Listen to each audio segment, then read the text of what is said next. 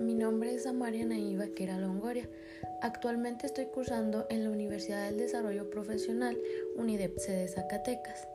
El día de hoy es un gusto con placer y empezar a explicarles un poco el tema de la evaluación del aprendizaje en educación a distancia. Bueno, primero que nada, nos hemos preguntado alguna vez qué es la evaluación ¿Qué son los aprendizajes? ¿Cómo es la educación a distancia como nueva modalidad? Interesante.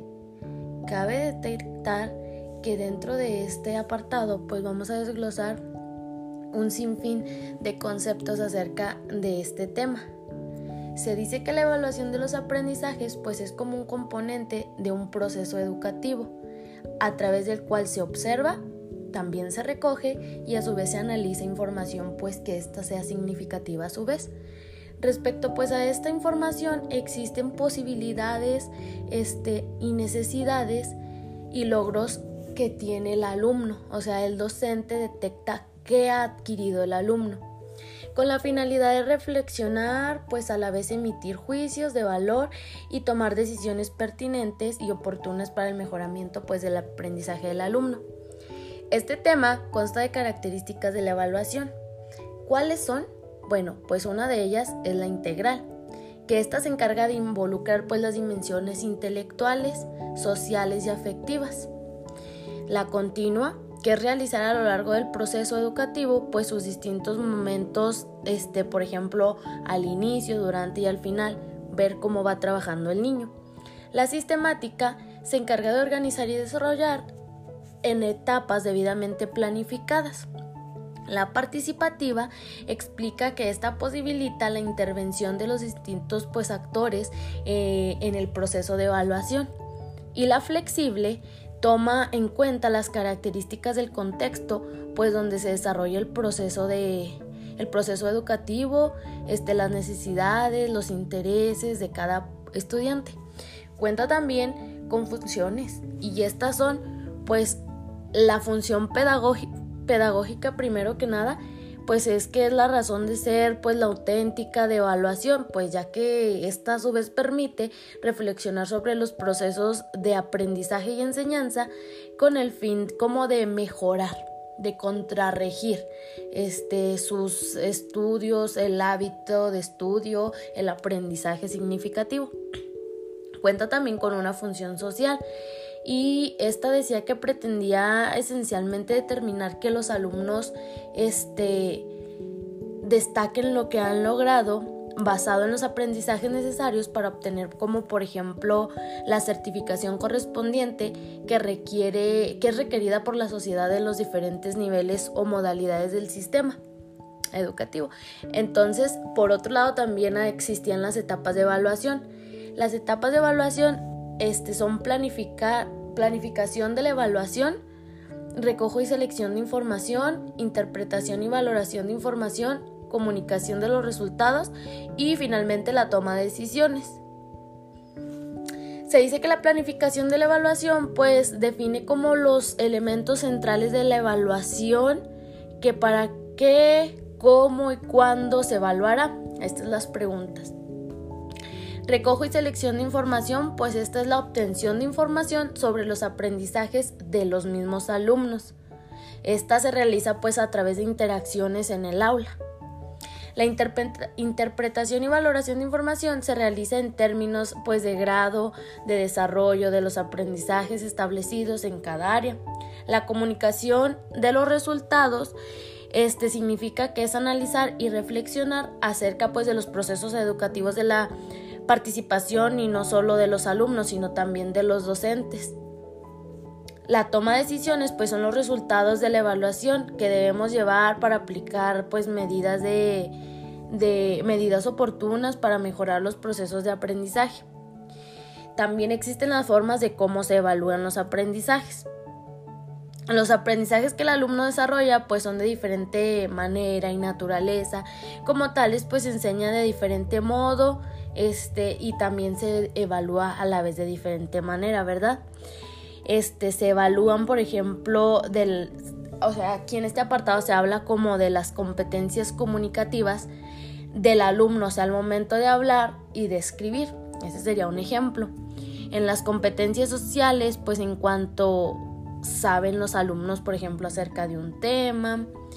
En las competencias factuales, pues es en la que el alumno tiene como que la habilidad de buscar este, ideas o que participa con acciones aprendidas como para trabajar o mejorar el trabajo. Y pues se dice que los conocimientos se evalúan a partir de la este, exteriorización, o sea, de lo que sabe el alumno, de con lo que cuenta el alumno y que conoce el alumno.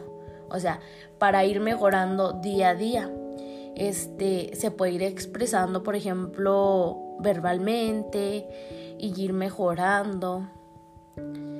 Este también contaba con mm, eh, un proyecto de educación a distancia, por ejemplo, este habla de la introducción, de la evaluación de educación a distancia, que es una forma como de evaluar el aprendizaje de los alumnos hoy en día, cómo se evalúa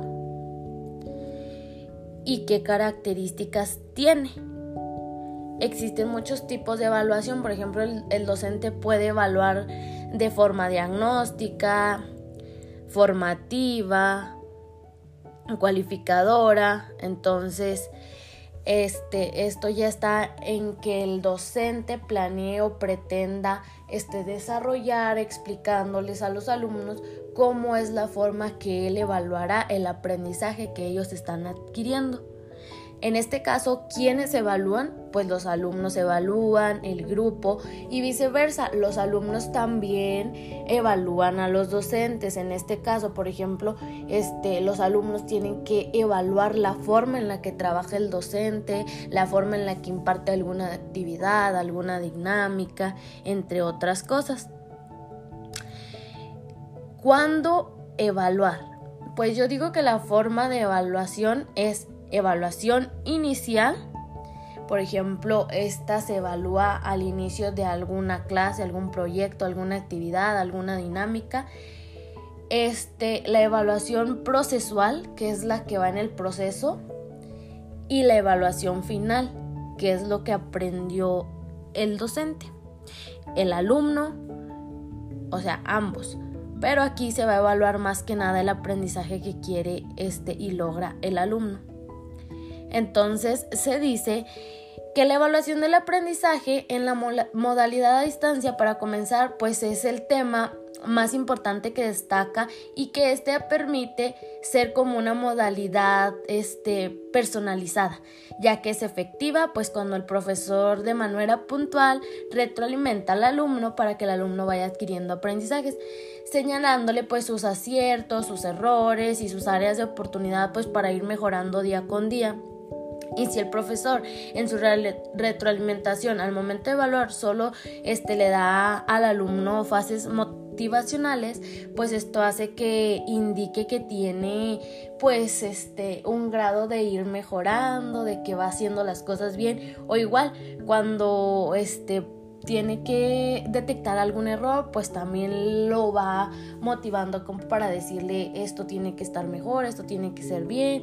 Entonces, para esto pues se tiene y se pretende profundizar el tema para que todos vayan acatando y adquiriendo aprendizajes mejores.